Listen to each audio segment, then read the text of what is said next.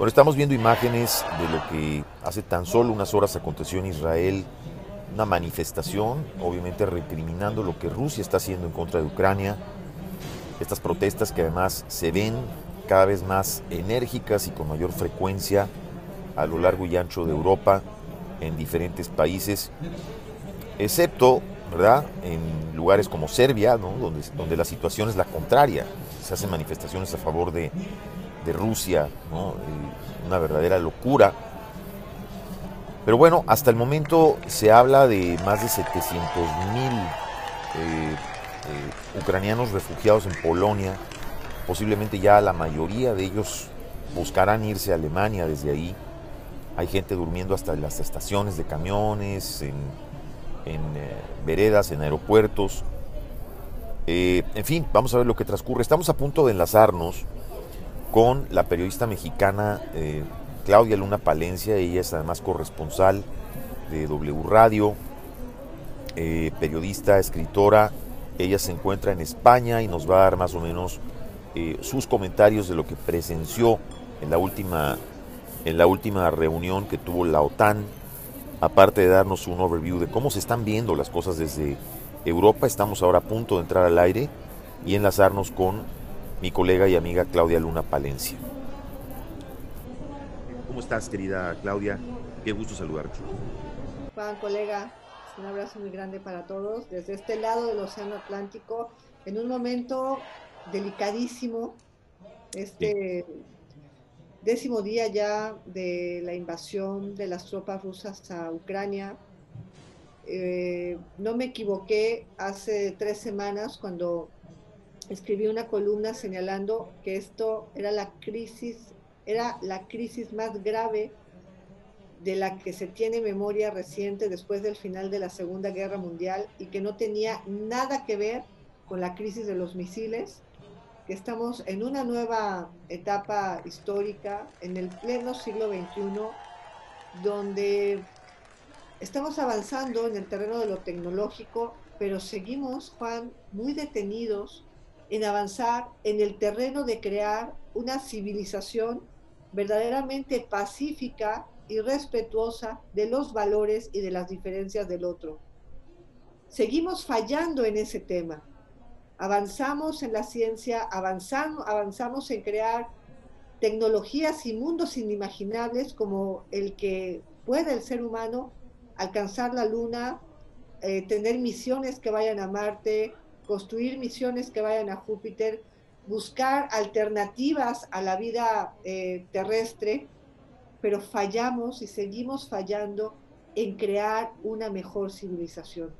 Estamos igual que si fuéramos los cavernarios de hace, del principio de la humanidad, porque ahora mismo eh, ni todas las organizaciones que se han creado después del final de la Segunda Guerra Mundial, la Organización de las Naciones Unidas, los tratados, los acuerdos, las leyes, las instituciones, los órganos, los organismos, todos con un cauce multilateral, ni todos ellos, ni la bomba, ni las bombas económicas y las bombas financieras contra el dictador Putin y Rusia, ni todo eso impiden que siga muriendo ahora mismo gente bombardeada por un imperialista que quiere apropiarse de otro país y además construyendo un relato mentiroso, manipulador.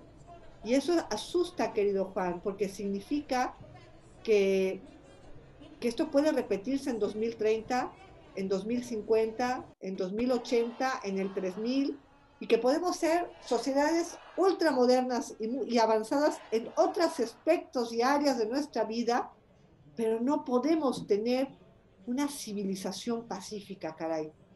¿Cómo se logra? ¿Cómo construir esta civilización pacífica? Eso es lo que hoy me cuestionaba yo en la mañana.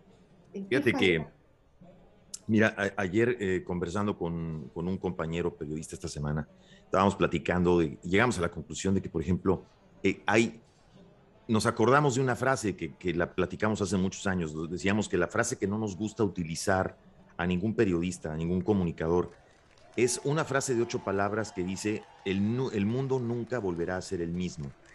Esta, esta frase es la frase que no nos gusta a ningún periodista, a ningún comunicador tener que llegar a usar. Pero este es el claro ejemplo de que esta frase es la frase apropiada para este momento.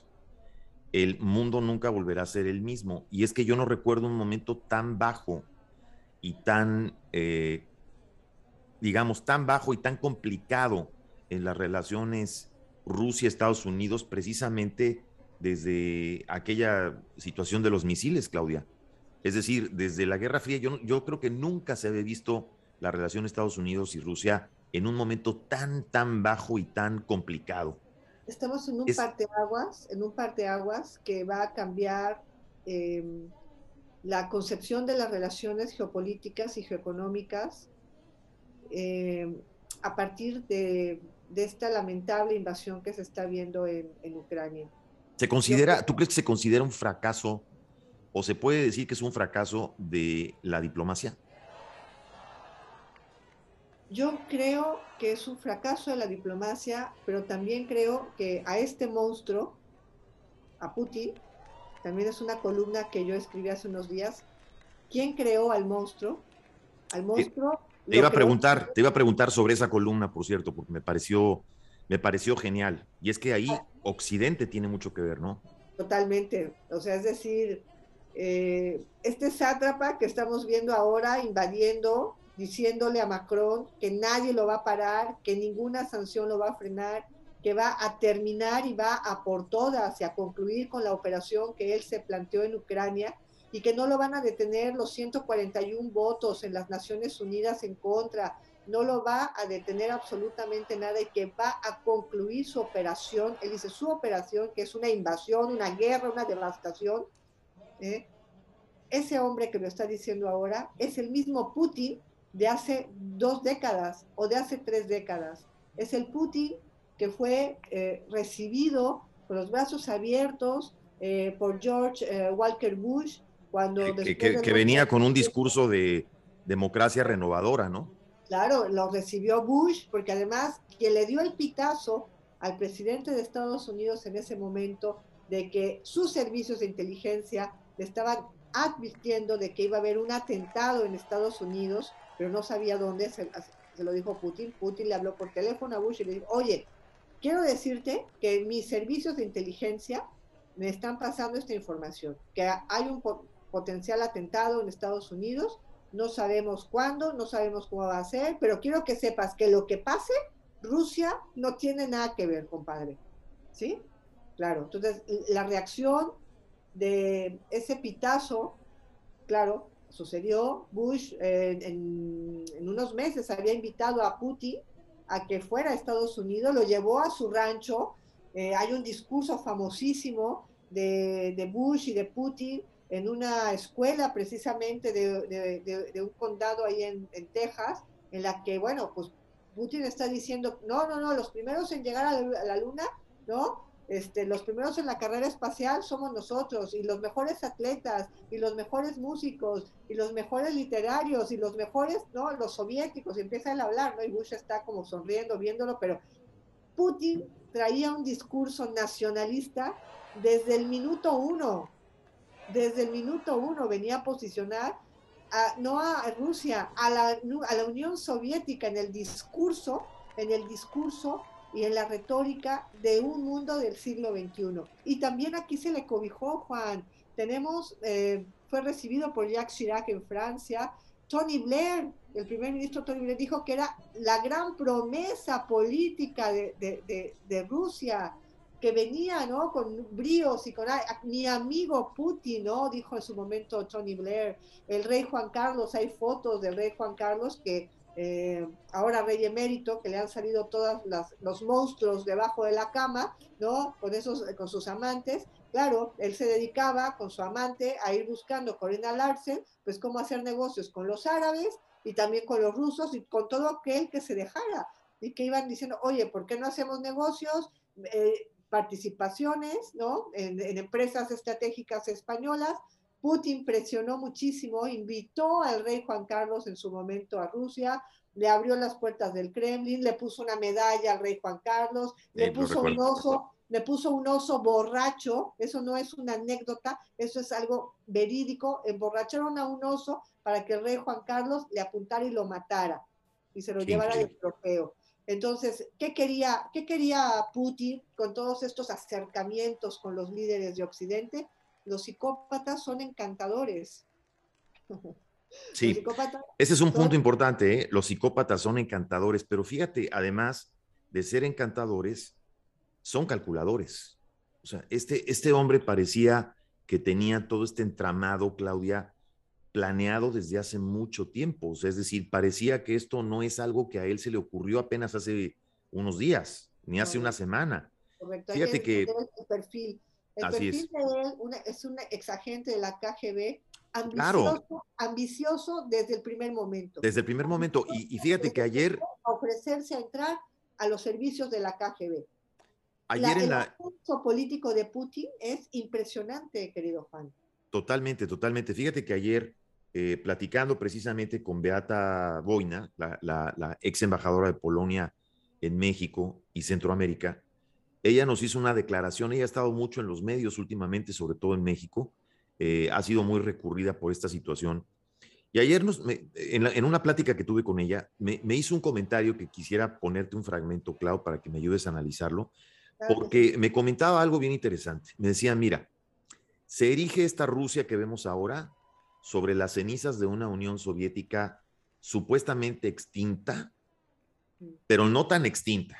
Es decir, digamos que le quitaron la capita por arriba y, digamos que los cimientos de esa Unión Soviética son los que, los que mutaron y se quedaron ahí. Fíjate nada más lo que nos dice es un fragmento. Vamos a analizarlo tú y yo porque me gustaría conocer tu, opinión, querida Claudia.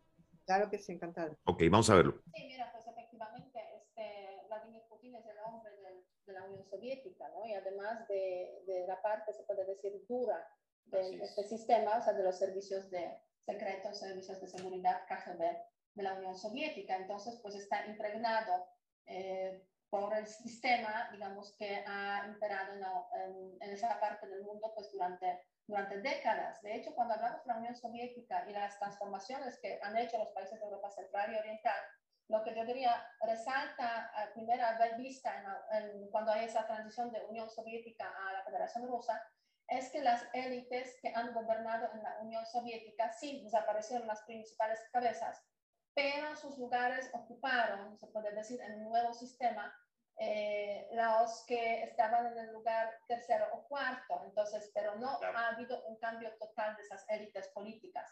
Y es por eso que hay mucha continuidad en el personal, eh, en el gobierno eh, de la Federación Rusa. Hay personas que precisamente pues, proceden, vienen, se originan en ese sistema de la Unión Soviética. Y hoy vemos resultados de eso precisamente dramáticos. porque este Putin, pues claramente lo que intenta es revivir a la Unión Soviética, no en cuanto al comunismo, porque pues eso hoy en día la eh, bueno, Yo creo que hoy es, hoy es uh, vemos un país más capitalista que nada. ¿no? Sí, totalmente, es un país eh, capitalista, autoritario, pero también con un fuerte control, digamos, de la economía por, por el Estado y unas relaciones de poder en donde los oligarcas, o sea, los, los empresarios rusos, los oligarcas, tienen grandes negocios precisamente a raíz eh, de estar cerca eh, del presidente ruso, de Putin, básicamente. Entonces hay como una, una mezcla entre, por una parte, autoritarismo claramente y por otra parte, pues elementos obviamente del eh, mercado libre, pero viciado precisamente por esas relaciones de poder de eh, los oligarcas con, con, con, Putin. ¿Qué, qué em, similitudes hay muchas, con la excepción de ideología, obviamente, eh, pero también, digamos, eh, hasta qué punto Putin podría sacar ciertas lecciones de lo, que, eh, de lo que se ha hecho en la Unión Soviética. ¿Por qué cae la Unión Soviética? No es que la Unión Soviética fue invadida y pues se originó un cambio de sistema. No es que la Guerra Fría y la confrontación directa con los Estados Unidos pues ha deteriorado este país. Este país se ha ido deteriorando desde dentro y este país ha caído, se ha fragmentado en 15 estados, eh, precisamente porque eh, pues el sistema fue inviable y se han empezado a hacer reformas o intentos de reformas para mejorar el comunismo, que al final contribuyeron a que pues, este, Unión Soviética se, eh, se fragmentara en 15, en 15 repúblicas, en 15 estados, porque la gente estaba descontenta, porque el comunismo no se podía reformar y porque surgieron obviamente las fisuras que han existido siempre de esa Unión Soviética relacionadas, por ejemplo, con el tema de pues, eh, los nacionalismos, ¿no? los países que, las nacionalidades que querían tener su propia su propio país, su propia independencia. ¿Qué te parece, querida Claudia? ¿Qué opinas? Muy de acuerdo, muy de acuerdo. O sea, es decir, la estructura, la, estructura putrefacta de esa Unión Soviética eh, con una pirámide en la punta, los oligarcas, los generales, eh, esa plutocracia de la Unión Soviética, por supuesto, que siguió y ha seguido y, y sigue actualmente, a tal grado que de estas bombas económicas y financieras de sanciones que se han impuesto tanto por parte de Estados Unidos como de la Unión Europea y de Canadá, han ido, y de Reino Unido, han ido a atacar también a los intereses de los oligarcas, intereses que tienen fuera de Rusia, que tienen, por ejemplo, bueno, te quiero mencionar, ahora recientemente la semana pasada, Reino Unido, que es la cuna tradicional de los oligarcas rusos, junto que, bueno, además junto con Suiza, que ya se sumó Suiza, para tener su dinero en Reino Unido, bueno, pues recientemente el primer ministro británico Boris Johnson anunció que se congelaban todos los activos de los bancos rusos en territorio británico.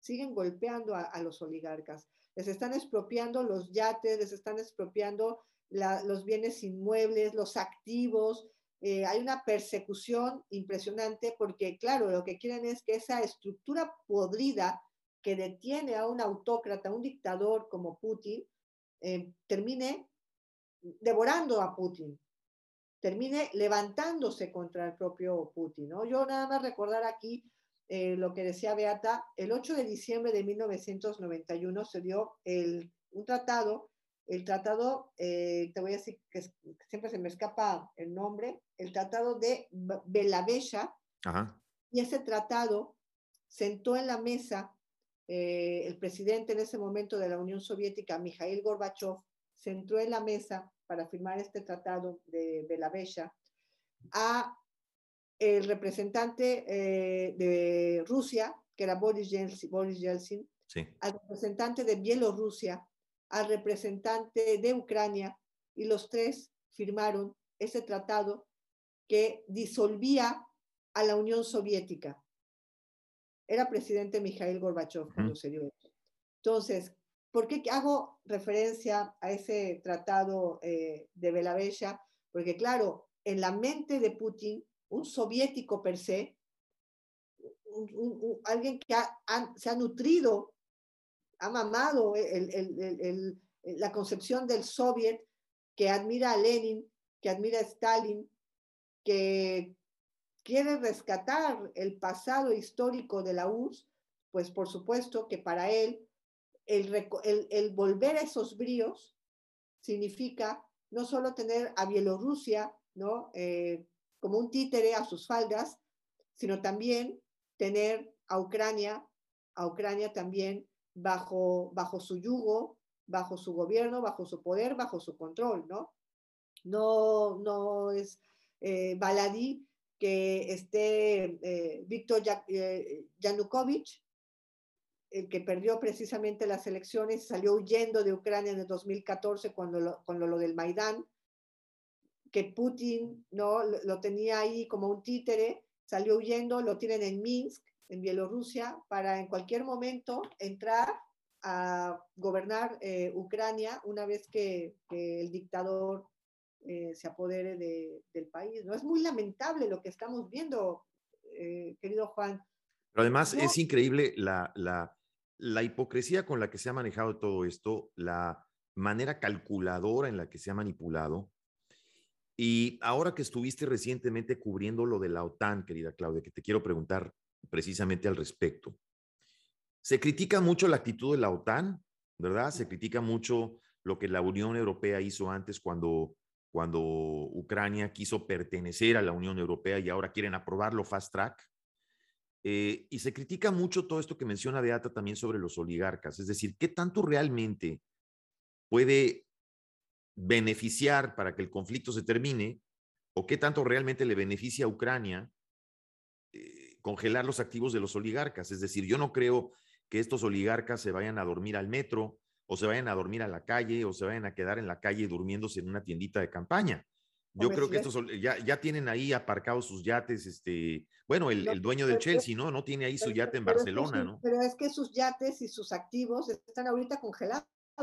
Los tienen congelados, pero por ejemplo, yo quiero pensar que esta gente tiene que tener de pronto, qué sé yo, a lo mejor alguna cuenta en Maldivas o alguna cuenta de backup. No creo, vaya, no creo que se vayan a quedar en la calle, francamente. No, no, no. Mi, mi, mi, mi pregunta es qué tanto ayuda al conflicto, porque además, otro punto que te pongo en la mesa.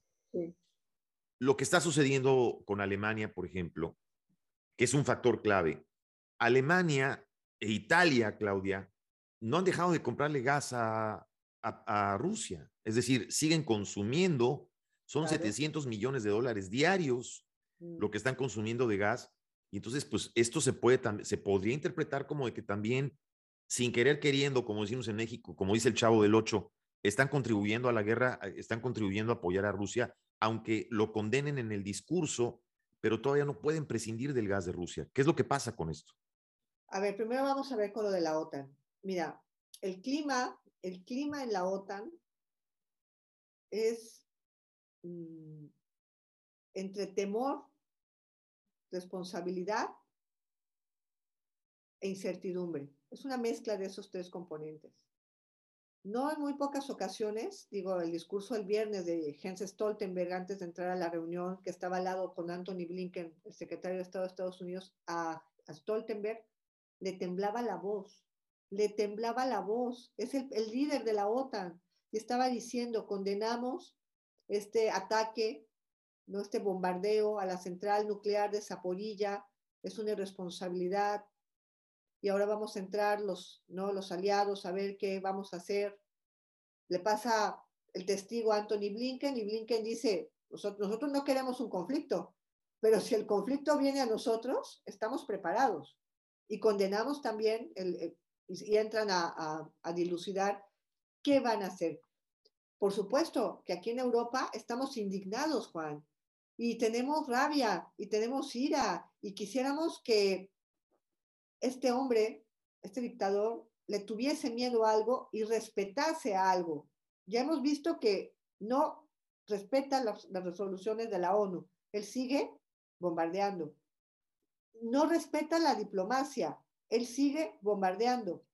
No va a parar con la diplomacia. Él sigue bombardeando. Tiene su plan. Entonces, tú también hay que pensar en que, ¿qué haces cuando la otra persona, el que está, el agresor, no va a parar? No lo va a parar la ONU, no lo van a parar las sanciones y tampoco lo van a parar eh, las condenas internacionales ni lo que está sucediendo. No lo va a parar ni siquiera que Macron esté casi todos los días hablando con él, casi casi suplicándole que por favor frene. Entonces, tienes a un agresor que tiene un plan. La OTAN, la única opción que tiene es entrar a la guerra. Pero es que es muy fácil que lo digamos tú y yo en un micrófono. Sí, es increíble. Claro, o sea, es muy fácil que lo digamos, Sí. pero, pero es que eso conlleva un, un magnicidio, un sufrimiento impresionante, porque significa que los miembros de la OTAN van a tener que mandar a sus hijos de 18 años a meterse a una guerra contra Rusia por un país que está siendo agredido y que entonces verdaderamente esto termine o en una guerra biológica, como ya la tenemos ahora, pero Que nos, que nos afecte a todos. una guerra con viruela, una guerra con otro virus y que, y que además nos estén cayendo bom- bombas atómicas. Y entonces, cuando tengamos bombas encima de nuestras casas y tú tengas que irte a meter a un, a, a un este, shelter, a un, a, a un búnker y estés temeroso por tu familia, por tus amigos y veas roto todo tu mundo, entonces es cuando uno dice, ah, uff, lo hubieran hecho de otra forma. Entonces, yo creo que la OTAN está consciente de la delicadeza, la delgada línea en la que se está transitando. Una delgada línea que ahora ya ha abierto, ya finalmente se ha abierto una línea telefónica, una hotline entre el Pentágono y el Kremlin. Tiene 24 horas que se abrió apenas. Apenas. Esto y que están en constante y que están en, constante contacto, en constante contacto. Este, pero, pero apenas, Juan, o sea, llevamos 10 días de conflicto y hace 24 horas se abre. El Pentágono con el Kremlin, después de, lo de la central nuclear de, de, Zaporilla, han abierto una hotline para decir, y, Estados Unidos dijo, nosotros íbamos a hacer maniobras militares estos días, suspendidas las maniobras militares. Ucrania acaba de decir, ¿cómo es posible que la OTAN no haya puesto una zona aérea de exclusión sobre Ucrania? Contesta Jens Stoltenberg, no podemos poner una zona aérea de exclusión sobre Ucrania porque significaría que nuestros aviones de la OTAN tendrían que bombardear, tirar a los aviones rusos para que no entraran al espacio de, Ucrania. Pero ahora, ahora se agrega lo de Zaporilla, que ahora lo tienen que contener, sí o sí, porque entonces eso es producto de una irresponsabilidad más que de un ataque. ¿no? Es un error de cálculo total trágico. No es, un error, no es un error de cálculo, o sea, o es, o, es, o es deliberado. Es deliberado, es deliberado, es deliberado porque para que para para que no digan que Rusia aventó una bomba nuclear y provocan un accidente nuclear. No, es para decirle, es para, es para mandarnos el mensaje, es para mandarle el mensaje a Occidente y decirle, mira, yo sí causo un problema nuclear. Somos capaces de todo, digamos. Somos capaces, yo sí causo un problema nuclear. Soy, soy capaz de todo. O sea, fíjate bien, Occidente, lo que sigues haciendo, hasta dónde vas a llegar, porque sé que le estás mandando armas a Ucrania, porque también sé que la inteligencia británica y la inteligencia estadounidense están asesorando a los militares y a la gente de Zelensky, diciéndoles cuáles son los objetivos que vienen. Y entonces se están adelantando. Zelensky lleva tres atentados que ha burlado gracias a esos pitazos de inteligencia británica y de inteligencia de Estados Unidos. Entonces, ¿qué es lo que el mensaje que ha dado Putin es el, el decir, yo causo un problema nuclear grave. Yo tengo el control. Así es que hasta un lado, porque voy a terminar mi guerra, mi operación especial, ¿no? Y voy a hacer lo que yo quiera. Y no va a parar hasta que se apodere de Ucrania. Y no va a es decir, hasta poner un presidente más bien en Ucrania. No va a parar. Mira, el mensaje el viernes en la OTAN, que a mí me tiene bastante triste, indignada, son esas palabras del presidente de Francia, Emmanuel Macron, con la llamada que le hizo al sátrapa Putin, en la que él le dice que no lo va a parar nadie, que no lo va a detener y que los días que vienen son los más duros que vamos a ver. Se manejan muchos escenarios, querido Juan, escenarios en los cuales se habla hasta de una bomba nuclear sobre de Kiev que ya entre 4 o 5 Increíble. Este, kilotones, parecida a la de Hiroshima y Nagasaki, porque Putin le están saliendo las cosas, pero hay algo que no le ha salido a Putin. Dentro de sus futuribles, hay algo que no le ha salido a Putin. Putin creyó que un cómico como Zelensky iba a salir corriendo en cuanto entraran las tropas a Ucrania. Y ahí le falló el cálculo a Putin.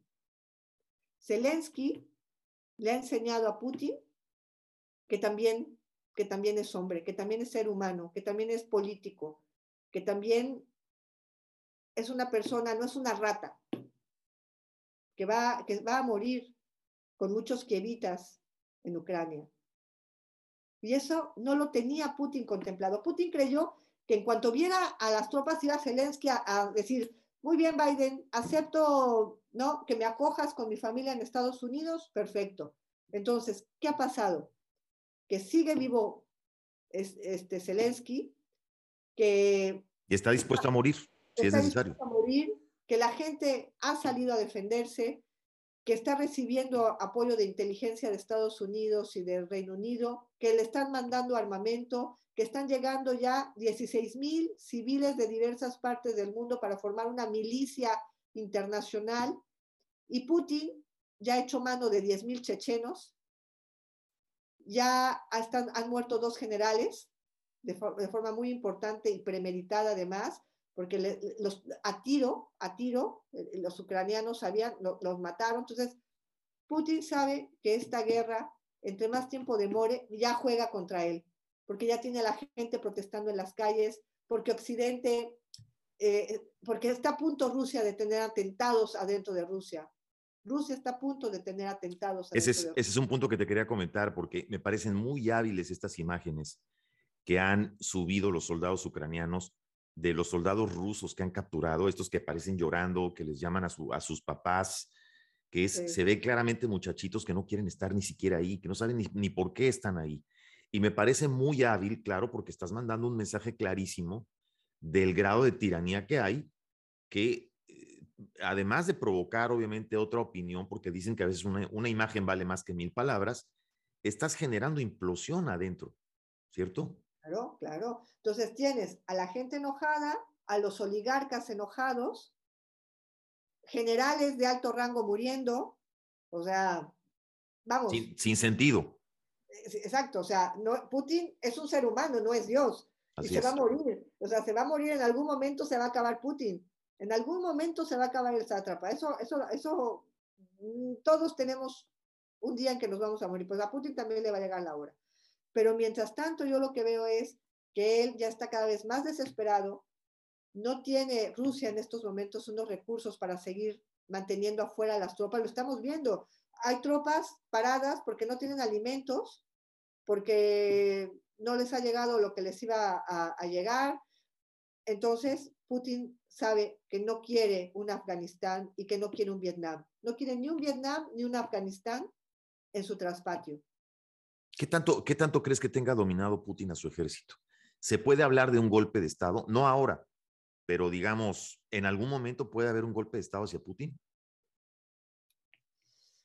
Yo creo que el ejército es un ejército corrupto y bastante copado por, por Putin. Putin no se hubiese atrevido a dar un paso de esta envergadura si no tuviese a los mandos, eh, por lo menos los, los mandos los generales, los, que mandan, los que mueven, los que todo con él.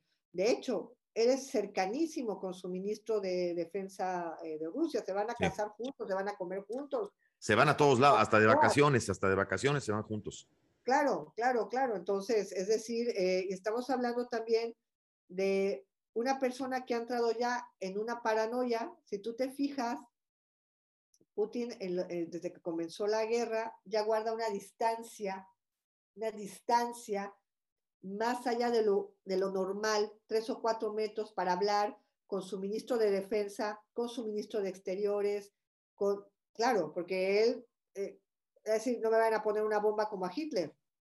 Sí, claro. ¿No? Claro, ya se está y Tiene, tiene muchísimo ese trauma, ¿eh?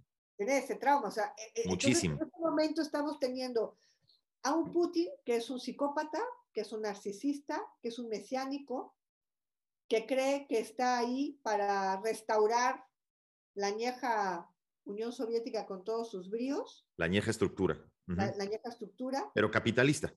Que es un paranoico. Que es un paranoico, ¿no? Y que además está encabritado porque hay un cómico que gobierna Ucrania y que le está demostrando que él también, que él también es hombre y que se está defendiendo y, se lo está demostrando al mundo también, Claudia. Fíjate que eh, también esta semana tuve la oportunidad de conversar con un par de colegas, eh, eh, donde entramos en una conversación desapasionada y, y, donde ya sabes aquí en Estados Unidos que hay todo, todo se politiza. Y de pronto me decían, es que Biden es un cobarde porque no ha mandado armamento, porque solamente le mandaron unas cuantas armas de mediano alcance este, ¿por qué no mandan aviones? ¿Por qué no mandan armamento? ¿Por qué no mandan?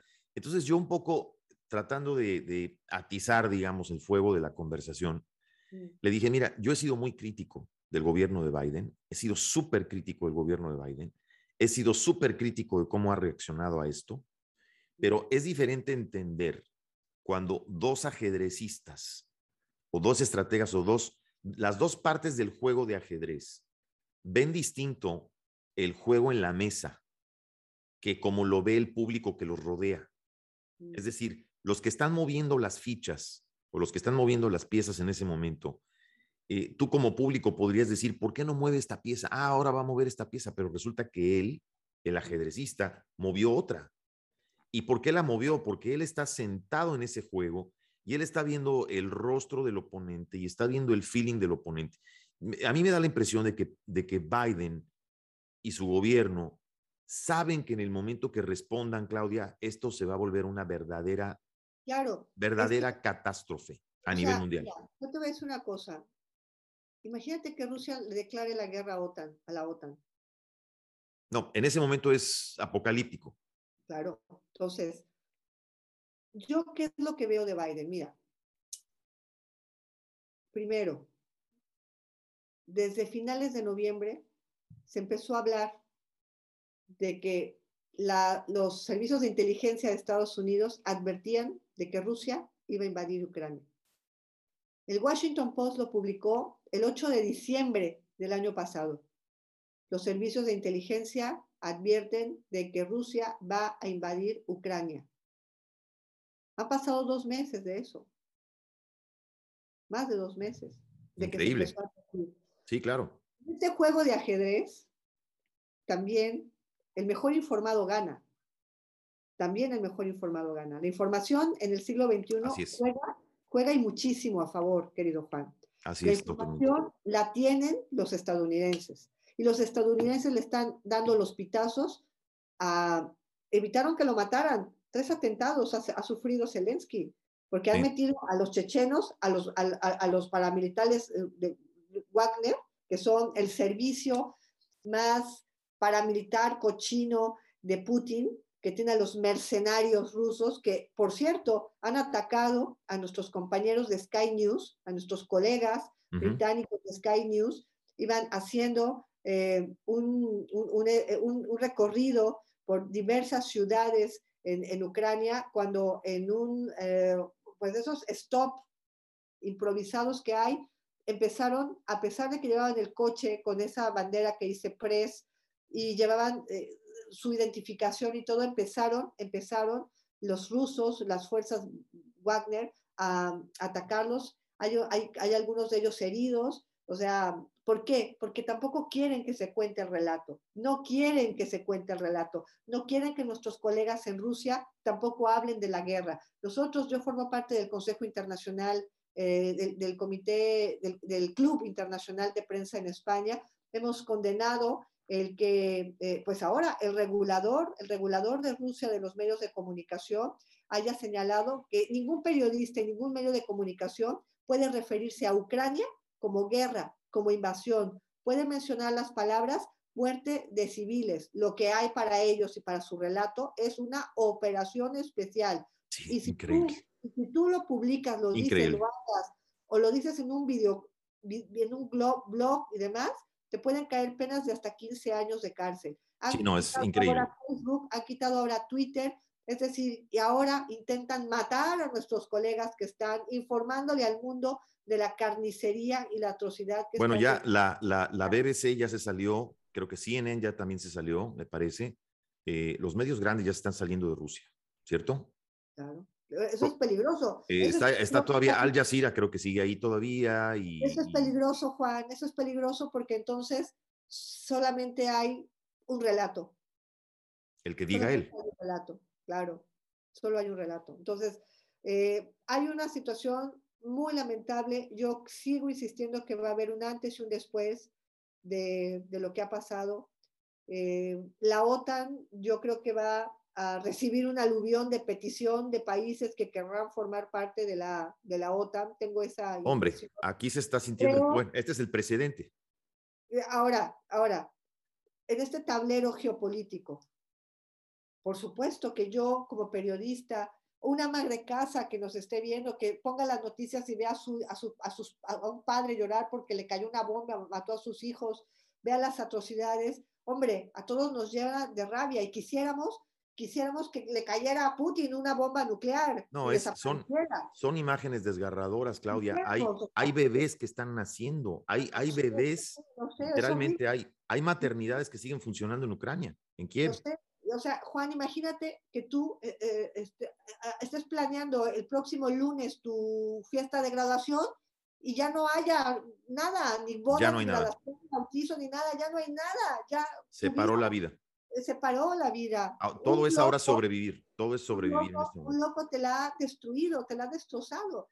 Entonces, por supuesto que estamos llenos de rabia y quisiéramos que alguien lo parara y por supuesto rezamos y por supuesto, claro, pero en Biden lo que está, y vamos a dar gracias a eso, quiero decirlo, yo no soy pro Biden, no soy pro Trump, pero bueno, por lo menos en la cabeza de Biden hay serenidad. Está pensando de forma fría.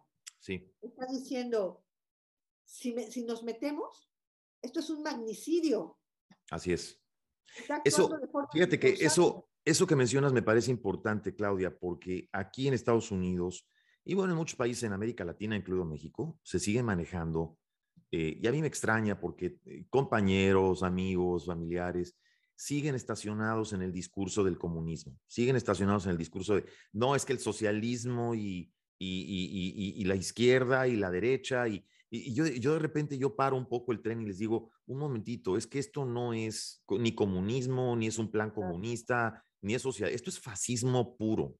Esto es fascismo puro, porque ¿cómo puedes clasificar que un Bolsonaro, por ejemplo, haya ido a saludar a Putin, ¿verdad? En un timing pésimo, justo antes de empezar esto.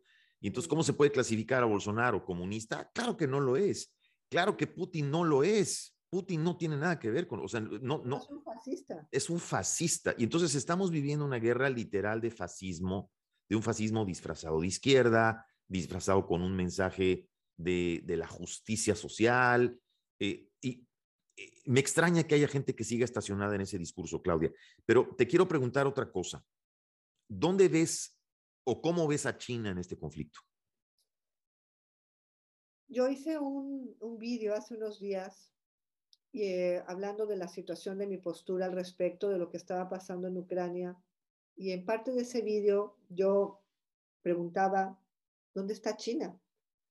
y cuestionaba que China no puede ser únicamente asumir un rol en la geoeconomía con un liderazgo económico, de inversiones, comercial, pero desatenderse de ese rol prioritario que también debe tener en la geopolítica. Y yo decía que estaba esperando ver que China nos demostrara su mayoría de edad en la geopolítica, que asumiera su rol su rol de responsabilidad que debe de tener en este conflicto.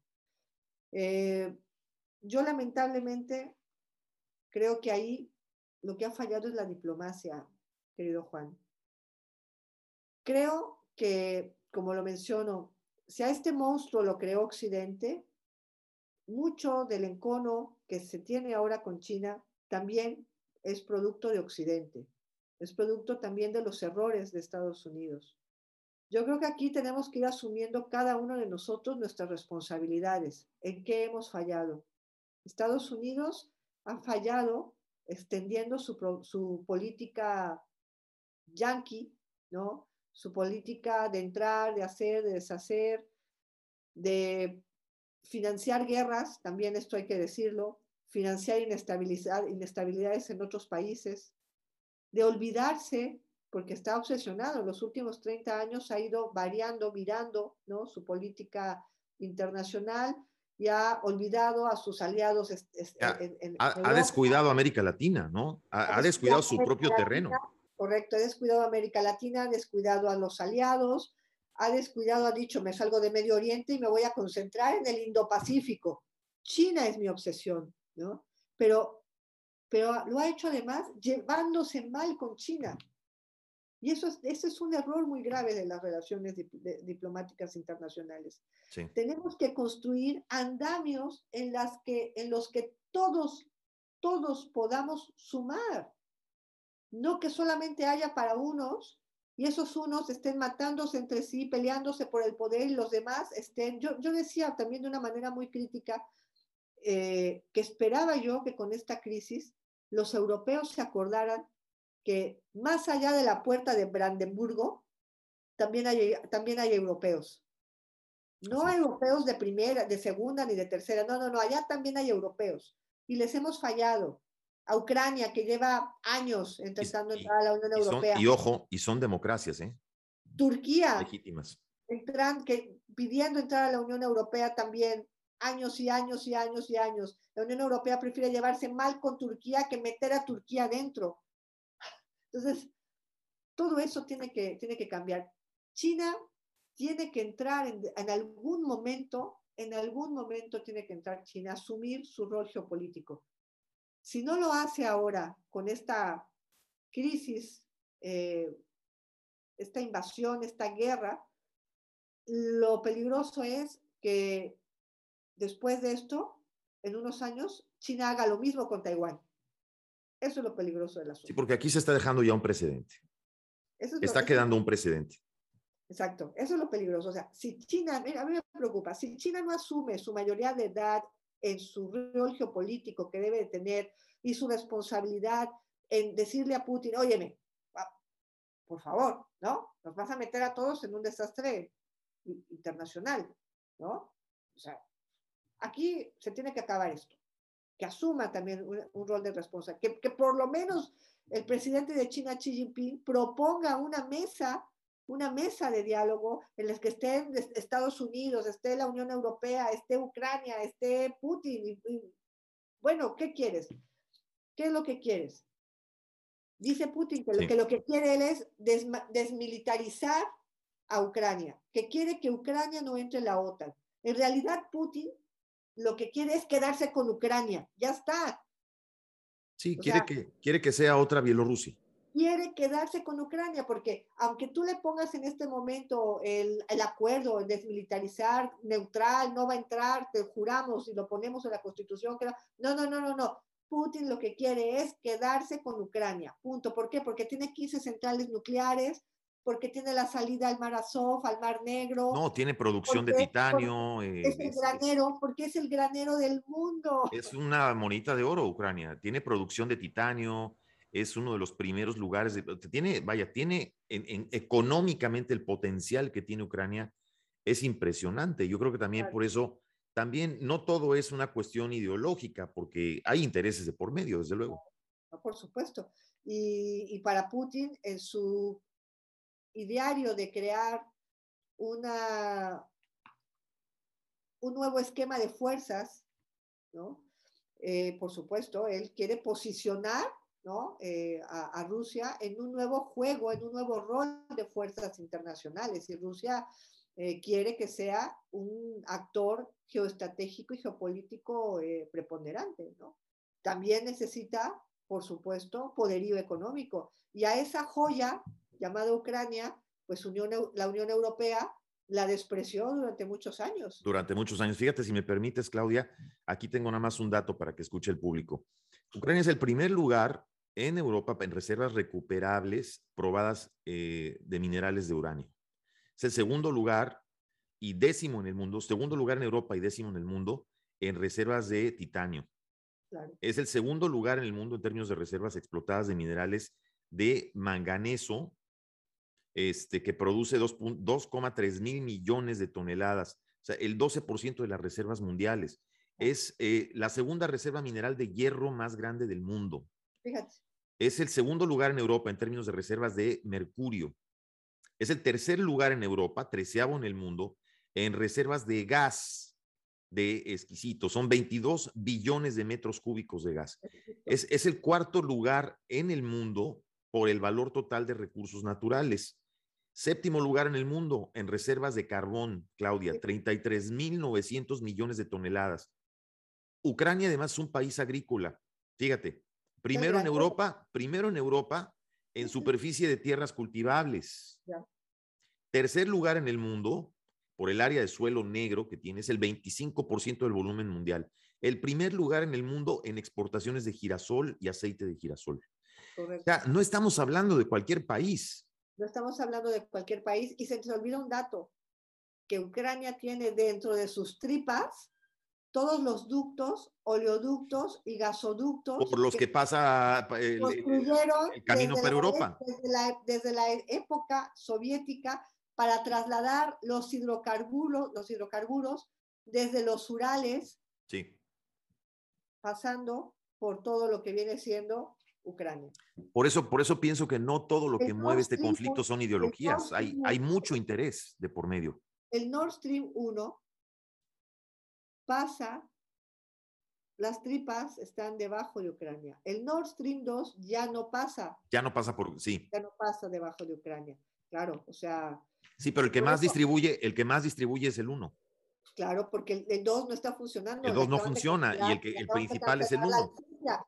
Y entonces Putin, claro, está diciendo, miren, yo me voy a quedar con Ucrania, póngame todas las sanciones, que cuando Ucrania sea mía, no les voy a vender ni cereal, ni, ni aceite de girasol, y voy a tener yo en mi mano el granero de Europa. Ahí está otra, del ahí está otra de las razones de Los metales, en la salida al mar de Azov, voy a controlar el mar negro.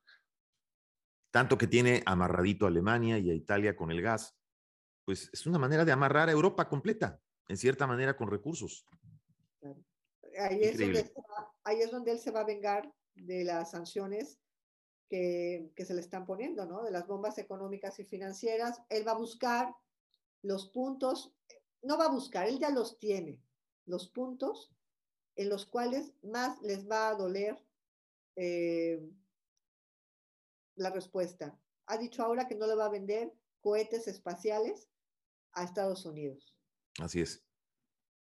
va a buscar los puntos de mayor debilidad de cada uno para ahí fastidiar.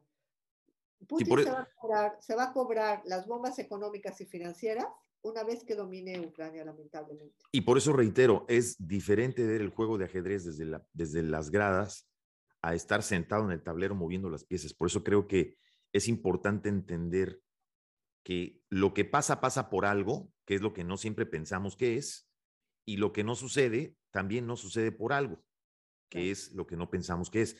Querida Claudia, de veras, ¿cómo te agradezco este que te hayas, eh, bueno, pues en tu caso ya no es tan tarde, ¿verdad? Ahorita todavía en España, pero aquí, no, aquí, no. qué bueno que te agarramos a buena hora. Te quiero agradecer de verdad muchísimo tus palabras.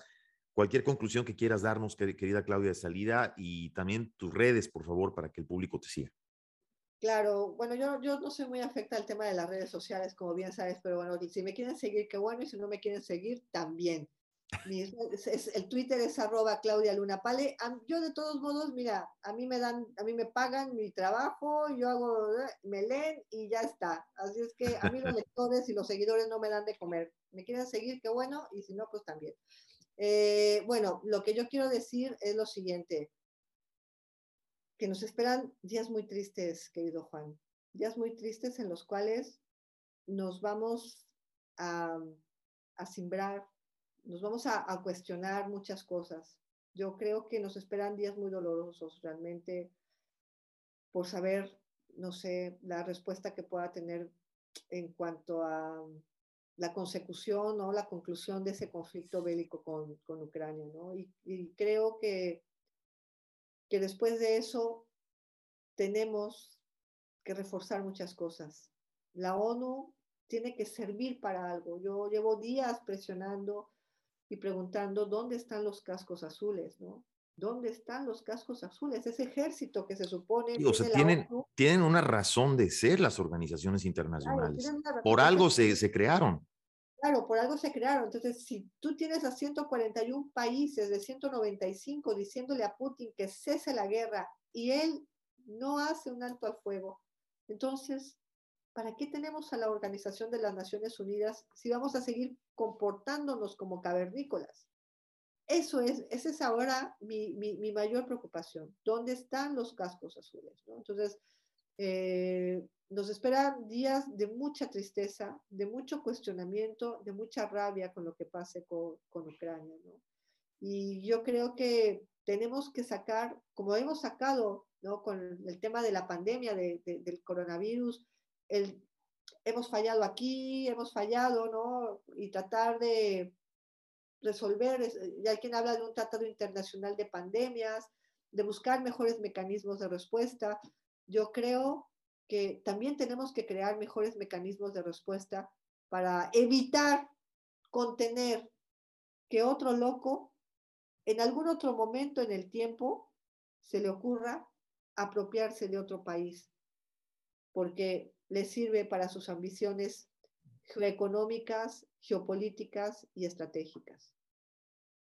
Esa sería mi conclusión. Definitivamente, y nos quedamos con eso, querida Claudia. Arroba Claudia Luna Pale. Claudia, estás en Twitter. Eh, quiero también eh, comentarle al público que tengo el gusto de colaborar con Claudia en un programa en el que estamos todos los martes con el doctor Jesús Corona, a quien le mando un abrazo, que le mandamos un abrazo, que se llama El Acento. En México lo pueden buscar por Olincan TV en Facebook, así, Olincan, que se escribe O-Jin como doble L, Can con K, Olincan TV. Eh, ahí estamos los martes, Claudia Luna participa y yo también tengo el gusto de participar como uno de los colaboradores. Además, eh, Claudia es directora de Conexión Hispanoamérica y tenemos el gusto de tener algunos contenidos de ella en nuestro canal UNE, en YouTube, en Canal UNE, ahí pueden buscar sus contenidos, entren a Canal UNE, suscríbanse, vean el espacio de Claudia que se llama Conexión Hispanoamérica y los reportajes que constantemente Claudia nos hace favor de, de, enviarnos. Sobre todo, bueno, se pueden seguir en la revista Vértigo, mi columna. columnas en Vértigo, ¿y en dónde más estás, Claudia? en Vértigo yo publico cada semana, en Vértigo Político, es un artículo largo de geopolítica, de geoeconomía, eh, mi columna que se llama Por la Espiral, que se publica en diversos medios de comunicación en España y también en México. Eh, ahora he entrado al periódico El Independiente de México de Carlos Ramírez con mi columna. Estoy en la revista de aquí en Europa de Atalayar, que es una revista muy prestigiosa, también eh, publicando mi columna en La Voz de Asturias, en La Voz de Galicia, eh, soy corresponsal también de W Radio. Bueno, yo soy corresponsal en la Moncloa de, la revista Vértigo Político y yo eh, soy corresponsal también de W Radio. Eh, igual, bueno, pues para España y para Europa, para Tribuna 98.7 Puebla. Y bueno, ya con eso es más que suficiente. Pero además voy a agregar otra cosa. Además, nuestra compañera Claudia es una gran poeta y acaba de publicar recientemente y ya ha tenido muchísimo éxito ahí en Europa su libro Ámbar. Ámbar, va para una segunda este, edición. Que después haremos un, este, un espacio para entrevistarte por ese libro, Claudia, porque eh, tenemos público que nos ha preguntado. Y este además no es tu primer libro de poesía, tú ya has publicado eh, libros de poesía. este es mi cuarto libro, Así es. Eh, pero este es mi primer libro de poesía, porque tengo libros de, de geopolítica y geoeconomía. Pero este es el primero de poesía. Este es el primero de poesía, exactamente. Además, no, no, no le voy a pedir a Claudia en este momento por el, contenido del programa, pero, pero Claudia declama de una manera maravillosa. Ah, este, ustedes así, como escuchan su, maravillosa voz que tiene, e, ella declama de una manera eh, muy, muy, muy linda sus propias este, poesías, las poesías de su autoría. Ya tendremos un programa para hablar de eso. un, un, poema que, que, tengo en mente y que me está, que tiene que ver con Ucrania, pero me, pongo a escribirlo y me, me viene y me, derrumbo. Me, es que no es para menos. Me ganan las lágrimas, me gana la rabia y me gana Ahí la verdad es que he, tenido días muy malos, la verdad es que... No es para menos, querida Claudia, el mundo está viviendo... Tenemos hijos, tenemos hijos y los vemos y... no sé, es muy difícil. El, mundo está viviendo momentos oscuros, lo único que podemos hacer es no perder la fe, no perder las esperanzas para que esa luz, esa lucecita que queda nunca se apague. Querida Claudia, de verdad te agradezco mucho, te mando un abrazo hasta España y muchas gracias por haber estado hoy con nosotros esta mañana.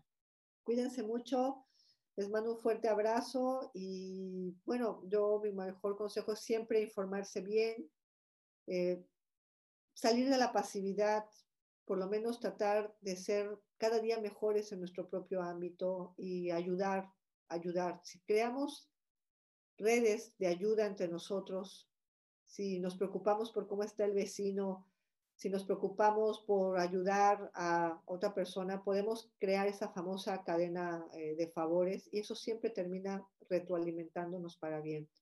Tenemos mucho por lo que trabajar como humanidad para ser mejores seres humanos, para construir una mejor civilización, porque no todo va, no todo va de tener el mejor wifi, la mejor fibra óptica, los mejores avances y el mejor teléfono y el mejor móvil y, los y si hay un robot, no, no, no, no. Tenemos que construir, ser una mejor civilización. Y eso es también parte de nuestra tarea. Un abrazo. Importantísimo. Un abrazo, querida Claudia. Gracias por haber estado esta mañana con nosotros. Cuídense mucho, Juan. Gracias. Gracias, amigos. Esto fue Juntos pero no revueltos. Gracias por haber estado con nosotros. que tengan un feliz fin de semana y nos estaremos viendo y escuchando muy pronto.